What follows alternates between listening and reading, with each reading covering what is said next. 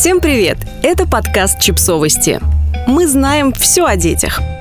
Бесит все. Пять советов для подростков и их родителей. Если бы существовали книги для детей по воспитанию родителей, всем бы жилось проще. В таких книгах объяснили бы, почему родители кричат, требуют от тебя каких-то странных действий и не воспринимают всерьез твое мнение, а затем давали советы, как понять, чего хочет недовольный родитель, как его успокоить и как с ним общаться, чтобы все были счастливы. Такой книги у нас, увы, пока нет. Но в издательстве «Альпина. Дети» вышли полезные руководства для подростков, коммуникация и критическое мышление, которые помогут обрести важные взрослые навыки. С их помощью мы расскажем, как вести себя, когда между тобой и родителями вот-вот возникнет конфликт. Конечно, когда что-то бесит, всегда можно обидеться и уйти, хлопнув дверью. Но есть более взрослые и мудрые решения, о них мы и поговорим. Бесит, когда родители кричат и ругаются. Совет.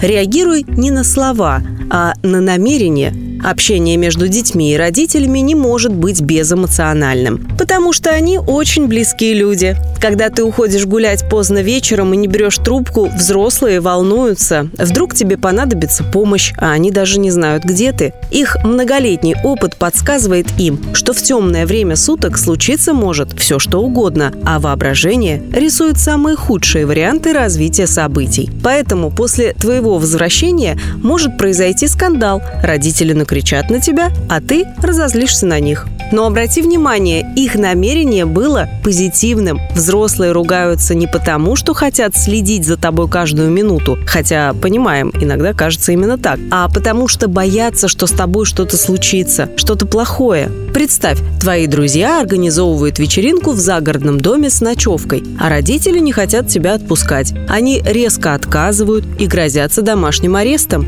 Действие со знаком минус. Естественно, ты считаешь это несправедливым и злишься на них, значение со знаком минус. Действия и значения могут быть негативными, но намерение всегда позитивно. Родители хотят защитить тебя от плохого опыта. Чтобы избежать конфликта, можно было бы сказать так. «Мам, пап, я понимаю, что вы переживаете за меня, но на этой вечеринке будут все мои друзья. Они хорошие люди, и я в них уверен. На территории будет охрана, а Васин папа живет на соседней улице. И вы в любой момент сможете мне позвонить.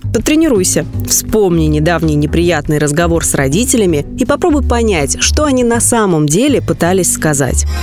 Бесит, когда говорят, что я что-то должен или должна.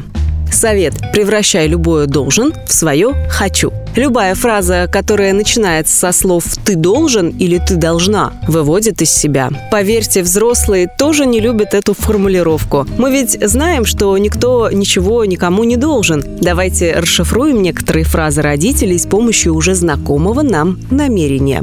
«Ты должен меня слушать» равно «почему ты не ценишь, что я о тебе забочусь?» Теперь эти требования выглядят более понятными и справедливыми, правда? С некоторыми даже можно согласиться. Ты ведь хочешь достичь успеха в будущем. Получается, родительское «ты должен» может совпадать с твоим «я хочу». Вовсе не обязательно реагировать истерикой на неудачные формулировки взрослых. Попробуй воспринимать любое «ты должен» как вопрос к самому себе.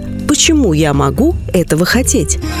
Бесит, когда меня не понимают. Совет – переформулируй. Бывает сложно объяснить родителям, почему тебе нравится рэп или что хорошего в роликах на YouTube, но давай честно, а ты пробовал? Пробовала? Часто видим, что люди пытаются добиться своего с помощью крика. Как будто бы, если сказать громче, с тобой сразу согласятся. На самом деле, самый простой способ донести информацию – переформулировать. Представь, что группе малышей в детском саду нужно рассказать сказку «Репка». Да так, чтобы она запомнилась на всю жизнь. Если просто прочитать сказку сто раз, дети ее возненавидят. Но можно поступить иначе. Разыграть спектакль, снять мультик, слепить персонажей из пластилина, нарисовать комикс или провести эксперимент, посадив настоящую репку. Точно так же можно донести до родителей свою точку зрения. Выбери любую тему, которую тебе сложно было им объяснить, и презентуй ее пятью разными способами. Бесит все. Совет. Говори от первого лица. Конфликтных ситуаций может быть много, но, к счастью, для многих из них есть универсальное решение. Авторы книги «Коммуникация» предлагают использовать формулу «я сообщений», чтобы мягко и не обидно выразить свои эмоции. Например, когда ты говоришь так, я чувствую обиду, злость, раздражение. Меня ранят твои слова, потому что ты важный и близкий мне человек. Я хотел, хотела бы, чтобы ты выражал или выражала свои мысли по-другому. Важно не переходить к обвинениям. Ты меня обижаешь, ты ничего не понимаешь. Нужно фокусироваться на своих чувствах и желаниях. Я чувствую грусть, страх, гнев. Я хочу, чтобы ты делала, говорила вот так. Потренируйся.